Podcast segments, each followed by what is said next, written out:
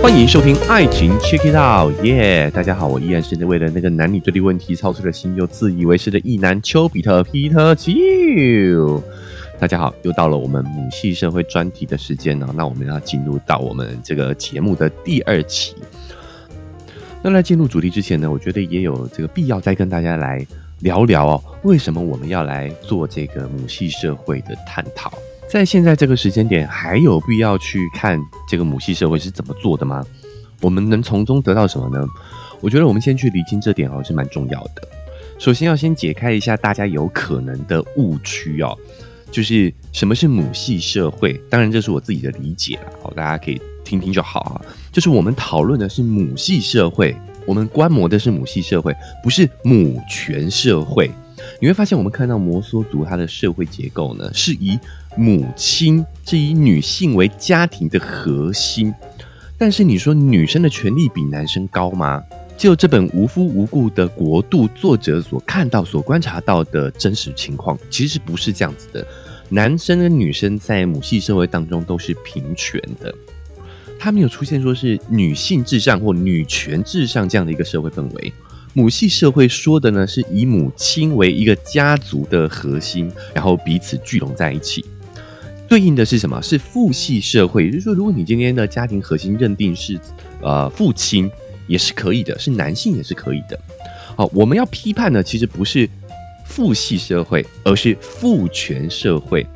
现在的社会上，我们除了是父系之外，就大部分的人呢是就。主流的家庭是以父亲为核心的啊，那除此之外呢，权力也是集集中在父亲以及男性的身上的。这个是现在很多男女对对立甚至社会问题的源头，就是权力不平等。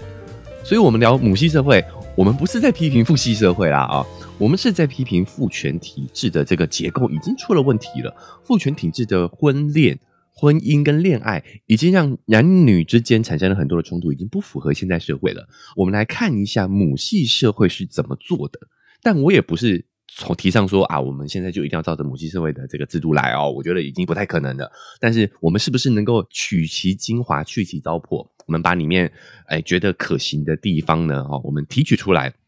比如说我们在。上一集第一集里面有提到了，就是在母系社会摩梭族的文化里头，养育是整个家族的功课哦，是整个家族的事情，不会把这个重担压在单一女性的身上，让她喘不过气来哦。那这一点我就有提到过，我们是不是可以让国家来担任这样的一个角色，帮我们去呃所有的女性朋友们去分担养育的压力？哦，比如说，因为我们自己的这个家里的小朋友正好也是要上幼儿园这个这个阶段哦，所以我自己也很有感触啊。因为你很明显能感觉到，就是公立幼儿园其实在很多方面是优于私立的，不管是费用上面哦，甚至在师资选择上，这是我个人经验啊，哈，个人经验。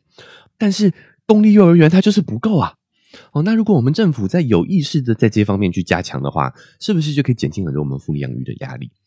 哎，这个聊着聊着怎么好像变成育儿节目了啊？我们先收一下，先收一下哦。总之，我觉得在母系社会当中，确实有很多点值得我们去参考。好，那再次强调，我们也不是批评父系，好，或者是父亲有什么不对哦。只是呢，现在的父系社会已经被父权污染了，被权力阶层整个扭曲了啊。所以很多时候，我们如果看父系社会，我们是被身在当中，我们是看不到出路的。有时候，我们得要跳脱出来看看，哎，另外一个系统。母系社会他们是怎么做的？那我们看看当中呢，是不是可以给我们什么样的启发跟经验？好，那我们书接上回啊，上期提到了在父权社会下的婚姻制度呢，男性把女性当成是生育的资源占领占有起来，那女性呢，则是因为被物化成生育资源啊，所以被剥夺了作为一个人该有的发展跟权利，因此只能依赖男性的生存哦，自愿成为他的生育资源。传统的主流的婚姻制度就是建构在这样子病态的相互依赖之下，双方都需要跟对方用婚姻制度来进行绑定来。把这个制度继续运作下去，所以导致现在很多的这个男女之间的对立啊，还有恋爱的问题、相处的问题，都来自于这样一个病态的绑定制度。反观摩梭母系的婚姻制度呢，因为他们没有在经济上相互的依赖，生育的压力也是由整个家族去承担，所以摩梭男女的婚姻跟恋爱呢，可以更纯粹的关注在自己的喜好上头，把一切外在的选择跟干扰的因素呢，都给排除掉。哦，所以他们的婚姻制度是更纯粹的，甚至都没有嫉妒这样的一个情绪。哦，顶多分开的就是伤心。好，为什么呢？因为嫉妒其实就是资源被剥夺了，本来属于你的资源被剥夺了。好，那你就会产生嫉妒的这个情绪。但摩梭人他们的婚恋观就是从来都不是占有彼此哦，他们没有绑定彼此，所以他们连嫉妒的这种感觉呢都不曾有过。但在主流的父系价值观的婚恋关系，因为他们紧密在经济上、生育上紧密的绑定，所以导致说呢，他们没有办法这么的豁达。你可能找对人，你下半辈子就是过得幸福快乐了；但找错了，你下半辈子也毁了。然后这个是相对的。那另外一个层面来说的话，就是在父权的婚恋价值观里头呢，如果你没有找到另一半，没有生育下一代的话，你可能就代表你一辈子是孤零零的一个人了。但摩梭的社会结构就不是这个样子啊！作者呢，为了要了解真实的情况哦，他调查了三百位十八岁以上的成年人的走婚情况哦，也就是说他们的结婚（打引号的结婚状况）啦啊，发现四十岁以上没有走婚或者是结婚的人呢，有百分之十四。那原因也是各式各样的哈，有的呢是因为呢身体有残缺，或者是呢他要去做喇嘛，就是我们啊汉人的这个出家啦啊，出家做和尚去了。那也有因为长相不好啊，性格不好啊，而找不到对象的也有，但呢，也有单纯就是对恋爱不感兴趣的。那如果在我们的主流社会，你到了一定的年龄呢，你不谈或恋爱不结婚啊，家里面的人会催婚，会。干涉你的婚恋选择啊！但是呢，摩梭人认为去管他人恋爱与否是很不道德的哦。每个村子呢都会有那种一辈子不恋爱的摩梭人，他们呢都异口同声的告诉作者说呢，长辈跟家人呢从来不会给他们任何压力。比如说呢，有一位三十五岁的摩梭女性叫申龙阿木，她已经三十五岁了，但是从来没有走过婚、谈过恋爱。但是他也没有任何的压力，因为他的妹妹哦已经走婚生了两个女儿一个儿子了，大家一起住在母亲的家里面，下一代已经后继有人，所以他自己是否生育谈恋爱根本无所谓。那他四十六岁的大哥扎什读呢，只会告诉作者，在摩梭文化里头，没有走婚也是很普遍的现象，你不会有压力的。哦，不管是没遇上令自己心动的人，或者是别的什么原因呢，都会被视作正常的。他说：“如果有任何人给他压力的话呢，我作为大哥一定会以大舅的身份加以阻止，因为这是不道德的。一辈子单身的摩梭人呢，他也不会孤独终老，他们会跟姐妹以及姐妹的孩子一起生活，没有分彼此。”作者说，他最大的文化震撼就是部分的摩梭人在童年时期根本搞不清楚自己的亲生母亲是谁，因为摩梭人的姐妹呢会把他们生的孩子放在一起抚养，然后都给予一样的照顾。然后呢，孩子们呢就把所有的妈妈跟阿姨哦都叫做阿咪。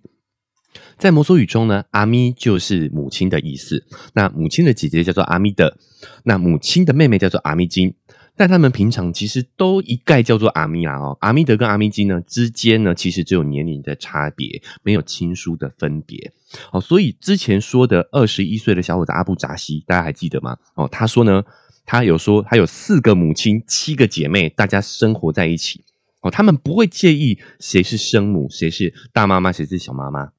哦，作者还有举个例子啊，就是在丽江音乐学院毕业的一个音乐老师，二十六岁的小马表示，他小时候一直不知道家里两个阿咪到底哪一个才是自己的生母。小马说，他小时候有其中一个阿咪呢，哈，打他骂他。他就觉得啊，那另外一个人应该是我的生母，但是当另外一个阿咪呢也骂他的时候呢，他就糊他就糊涂了，而且两个阿咪都给他喂过奶，都给他哺过乳，所以他实在是不知道谁是生母。那小马自己呢，经过长时间的观察和猜想后，他就偷偷问其中一个阿咪哈，是不是他的生母？结果那个阿咪回答说呢，你问这个干嘛？我们都是你的母亲。作者认为，我们都是你的母亲这句话呢，就道出了摩梭文化的深层的结构。为什么不生育的女性，她也不会有半点的焦虑？因为她的姐妹的孩子也管她叫妈妈呀，大家都生活在一起。姐妹有了孩子，她就有了孩子。他们会像照顾亲生孩子一样去照顾姐妹的孩子，姐妹的孩子呢也会视她作为亲生母亲。所以摩梭女性怀孕了也不会焦虑，反正家里经济共享哦。阿咪跟姐妹们呢都会非常开心，非常乐意主动的帮她带孩子。那大龄单身的摩梭女性呢，也无所谓，反正她老了以后呢，也是姐妹孩子的阿咪。我们主流社会这个小家庭的结构底下呢，我们时常会被父母，呃，尤其是母亲呢，看成是一切。哦，妈妈可能动不动就会说啊，女儿啊，儿子啊，你就是我的一切。母爱非常的浓厚呢，但是也让人感觉非常的沉重。而摩梭人呢，这种不独占的亲子关系，就让家里呢充满了温馨，母爱也不会过于的沉重。这是摩梭女性的状况啊，那我们来看看啊，有男性的案例，有一个呢，呃，五十八岁的我克扎西是一个老先生啊，他的哥哥我克偏马已经六十岁了，但他的弟弟呢，则是只活到了二十九岁就英年早逝了啊。三兄弟都是一辈子不曾恋爱走婚的。沃克扎西说：“我们现在一家十八个人住在一起，由四十六岁的侄女毕车驻马来做当家，下一辈呢，孩子众多，没有传宗接代的问题。”走婚与否就是个人的选择，家人是不会管的。好，那他的哥哥就是六十岁的那一位啊，他是六十年来对女人都没什么兴趣，所以不走婚不恋爱。这个哥哥如果从我们的现代人的角度来看的话，应该是同性恋啊，有可能，有可能而已啊。但你会发现，不管什么原因呢，他的家人也不会去逼迫他改变他的意愿。像是我克扎西这个老先生呢，他自己不走婚的原因呢，则是因为他自己身体有病，他不方便走婚。反正呢，兄弟姐妹呢都已经过了一辈子了。那母亲曾经安排他那个二十九岁就病死的弟弟结婚，但是呢，因为他弟弟不同意呢，这门婚事也就直接就被拒绝了啊。曾经有汉人问呃我克扎西说：“你一辈子都没有走过婚，你不觉得可惜吗？”哦，他也自己也觉得很奇怪啊。他说：“你们汉人哦，一辈子都跟老婆一起，没有体会过那种兄弟姐妹一辈子无条件的相爱在一起关互相关心，不觉得可惜吗？”哦，这就是价值观上的差异了啊。我觉得也可能各有优缺点，但是人家是有选择的。我们其实蛮常提到父权的婚姻制度是如何剥削女性，但其实它同时也在压迫男性。我们会把他的婚姻状况跟他个人的成功成就，跟他个人的呃评价绑定在一起。我们讲男性要五子登科嘛，所以男性为了符合这个父权社会的婚姻脚本，为了符合社会的期待，有的时候他甚至是要违背自己的性向，违背自己的意愿，好，违背自己的能力，强迫着自己去找到这个适合结婚的对象的。所以我反复的说啊，这个父权制啊，伤害的不只有女性，男性其实也是受害者。而且呢，男性因为被绑定的更深啊，身为男性其实更不容易察觉，深受其害。接着，我们更深入的来聊聊摩梭人的家庭结构哦。因为传统的摩梭家庭呢是没有丈夫、没有父亲这样的一个角色的。因为摩梭男人呢会跟着自己的姐妹住在一起，那他就是晚辈的舅舅。呃，在摩梭的家庭当中，母亲都叫阿咪嘛啊，那舅舅呢就叫阿乌。那阿乌的这个角色在家庭当中就类似于我们主流社会当中父亲的角色。好，阿乌在家中的地位是很崇高的。所谓舅长礼仪，母长财。就是舅舅，也就是阿乌这个角色是管秩序的啊。那母亲阿咪的这个角色呢，是管理财政的啊，有财政大权。摩梭人呢是尊母敬舅，舅舅的利益是跟母系家族紧密相连的，大家同坐一条船哦，就很少会跟当家人，也就是自己的姐妹或者是母亲发生冲突。所以，舅舅的摩梭语阿乌呢，在摩梭语当中也是对男性的尊称。好，对摩梭女人而言呢，最可靠的男性不是配偶，而是亲兄弟；对摩梭男性而言呢，最可靠的女人不是配偶，而是亲姐妹。就是因为他们这样的家庭结构呢，让让家人之间的那个感情是很紧密的。而且母系社会的特点就是孩子出生就是归属于母方。所以今天摩梭男人呢，如果他的女朋友生了小孩，他也不用担心说，哎，到底是谁的精子，是谁的谁家的孩子？因为一定是女家的孩子。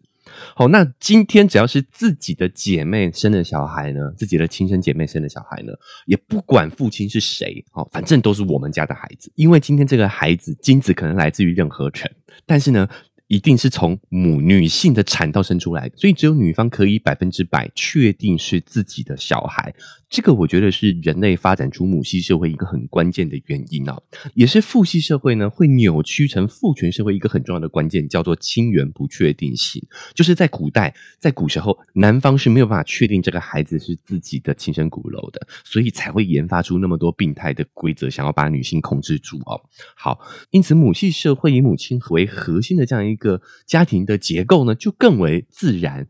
那在这样的结构之下呢，男生呢是没有所谓的戴绿帽的焦虑的。好，那也不会有单身或者是同性恋的焦虑。所以说，这样的状态其实是同时解决了男性跟女性在繁衍、生育下一代上的焦虑。四十九岁的鼠巴达旦，如果他按照现代的性学标准的话，他应该会被归类是同性恋的倾向。那他自然对女生是没有兴趣的，所以从来没有走过婚。而且他说话举止，如果按照主流社会的观点来看的话，他就是典型的那个娘娘腔，打引号的娘娘腔。但是他的朋友呢，并不会觉得他有什么不妥，他反而向作者强调说呢，他天生如此，在摩梭社会，他也不需要刻意的去伪装自己。作者呢就感叹说，在魔术文化中呢，其实是没有同性恋和异性恋的这种二元对立的状况的，甚至不太需要同性恋的这个概念，因为大家根本不觉得这是一种另类，他们也没有任何压力哦，一切都跟其他人一样，所以也就不需要另外一个额外的身份标签了。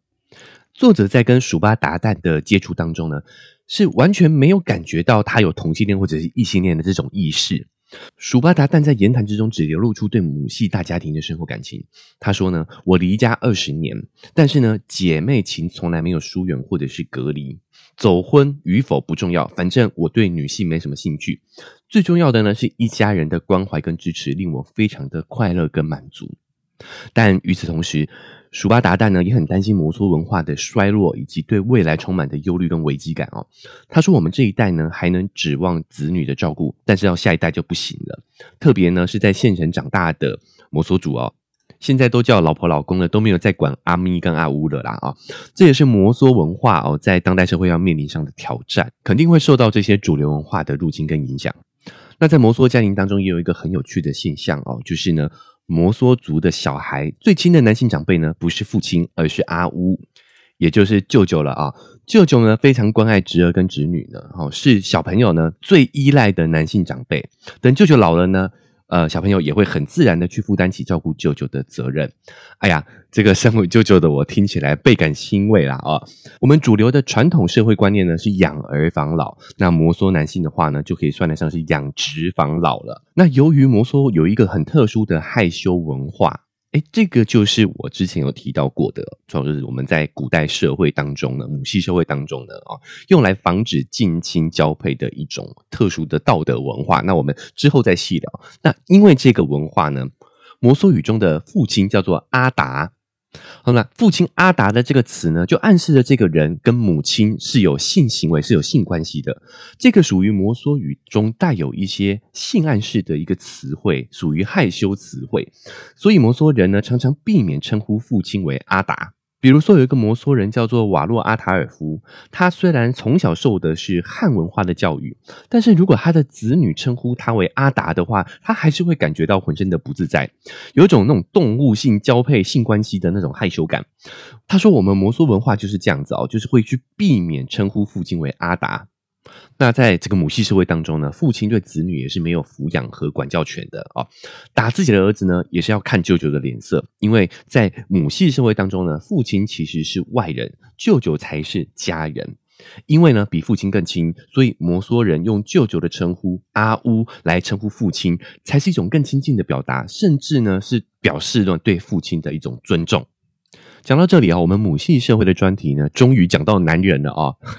尤其是像我们生活在呃父权社会体制下的男人们，一定也非常好奇，在母系社会当中，男人弱化了丈夫跟父亲的这样的角色，我们能够在母系社会当中有什么样的一个身份认同跟定位啊？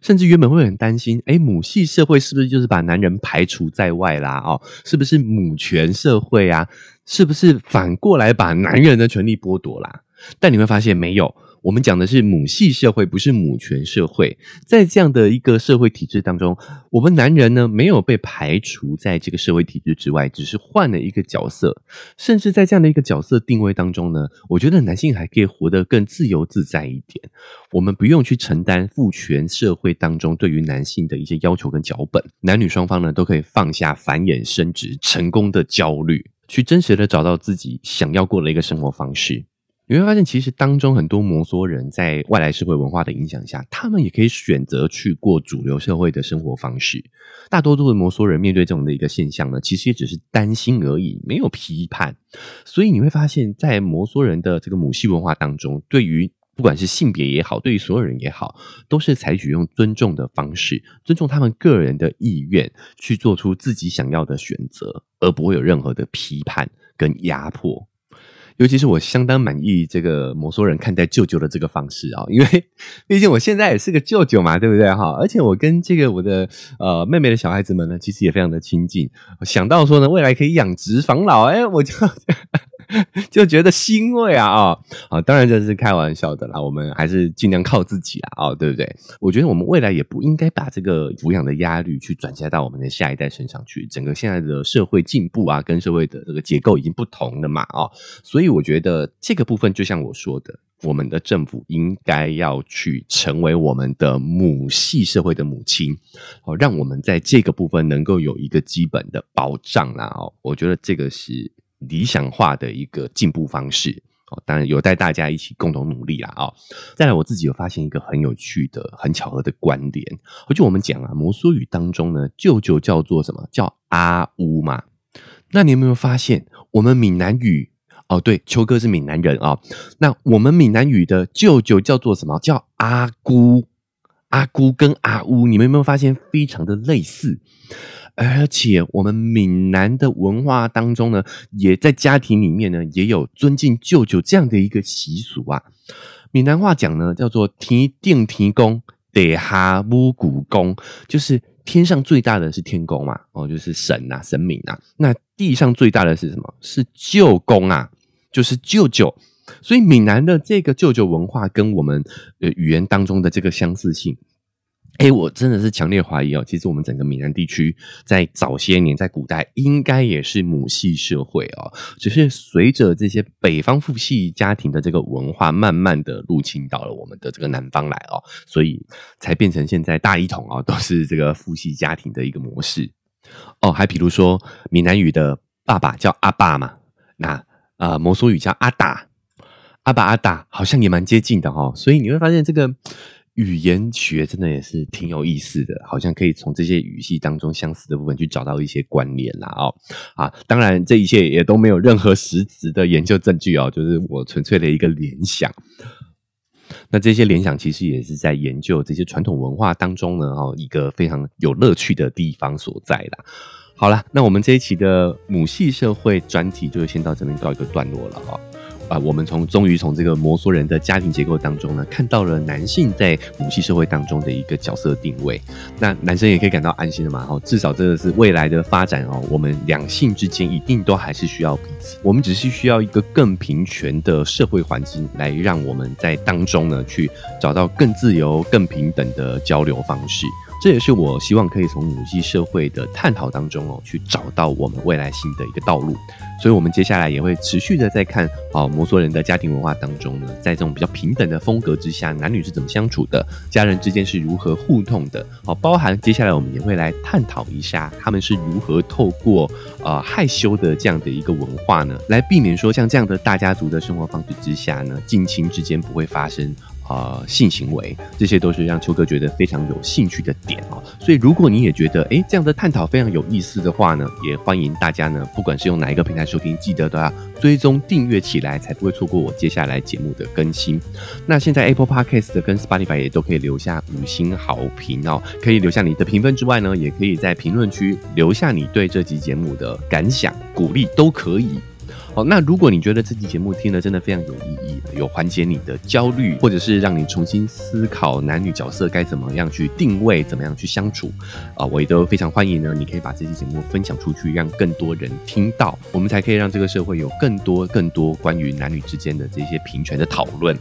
好，那如果你想用更实质的行动来支持秋哥的话呢，也可以点一下文字说明栏位赞助的链接，请我喝杯咖啡，我就会更有动力把这个频道经营下去。哦，对了，别忘了我的 IG 哈，加起来，我们也可以透过私讯呢，哦，来一起再更深入的探讨母系社会的这些议题。好，那以上就是这一期节目的分享，本周的更新也告个段落啊，我们下礼拜一再见。